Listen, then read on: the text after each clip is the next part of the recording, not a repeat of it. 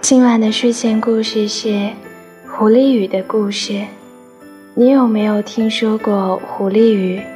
传说狐狸爱上一个人，就会记住他的名字，闲来无事就会在默念着，放在舌尖头、牙齿上、嘴唇里他的名字啊。那些名字被风一吹，就吹到云上了。当云朵再也承受不住名字的重量，天空就会下起狐狸雨。雨后，山坡会长出紫色的小花，采一朵结在发间，就会收到心上人的告白。